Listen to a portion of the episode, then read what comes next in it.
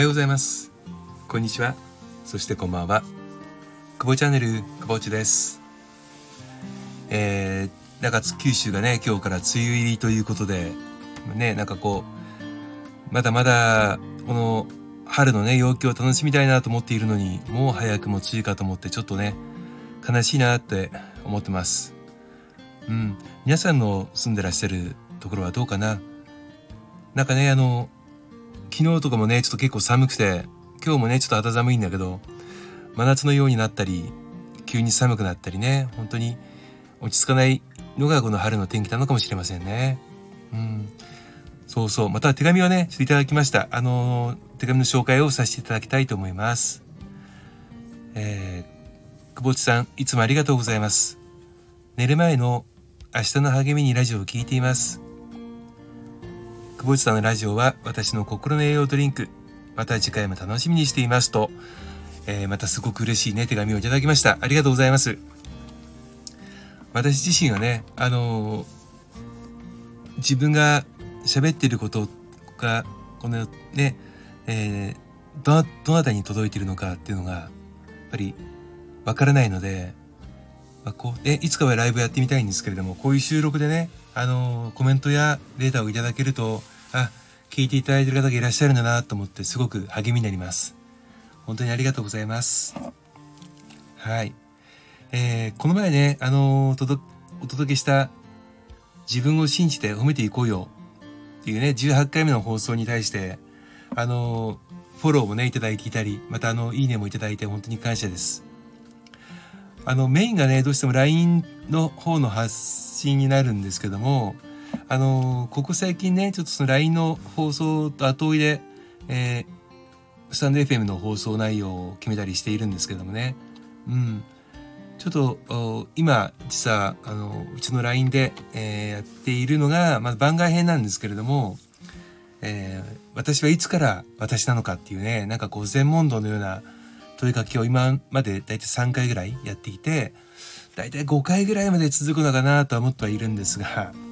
これねどういうことかっていうとねあの自分のあの持ってるキャラクターっ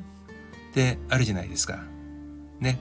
でその自分を作ってるキャラクターって大きく2つあると思うんですよ。一つはその持って生まれたねあの遺伝性、まあ、遺伝的な先天性性格というものとそれからあの育っていく中でいろんな環境の中に自分の身を置いていく中で後から、えー、ついてくる後天性性格、まあ、環境的な性格ですよね。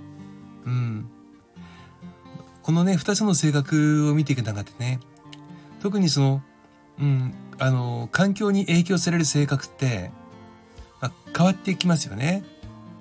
私自身の話で言うと、間違いなく、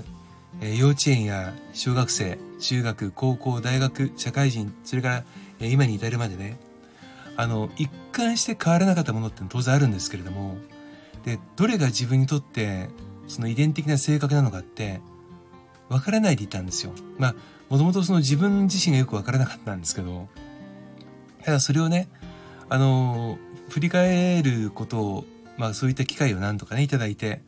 で、自分のその、持って生まれた性格と、それから後付けの性格っ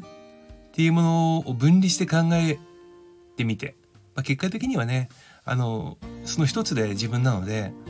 まあ、統合する必要はあるんですけれども、あの、まあ、分けて考えてみた時にね、あの、すごく面白くなったんですよ。その、今自分が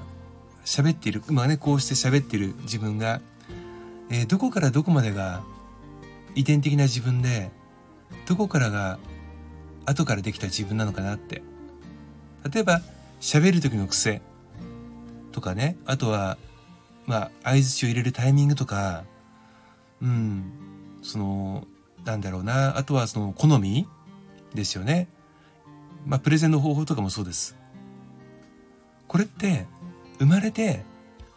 ね、ですぐできるわけじゃないじゃないですか。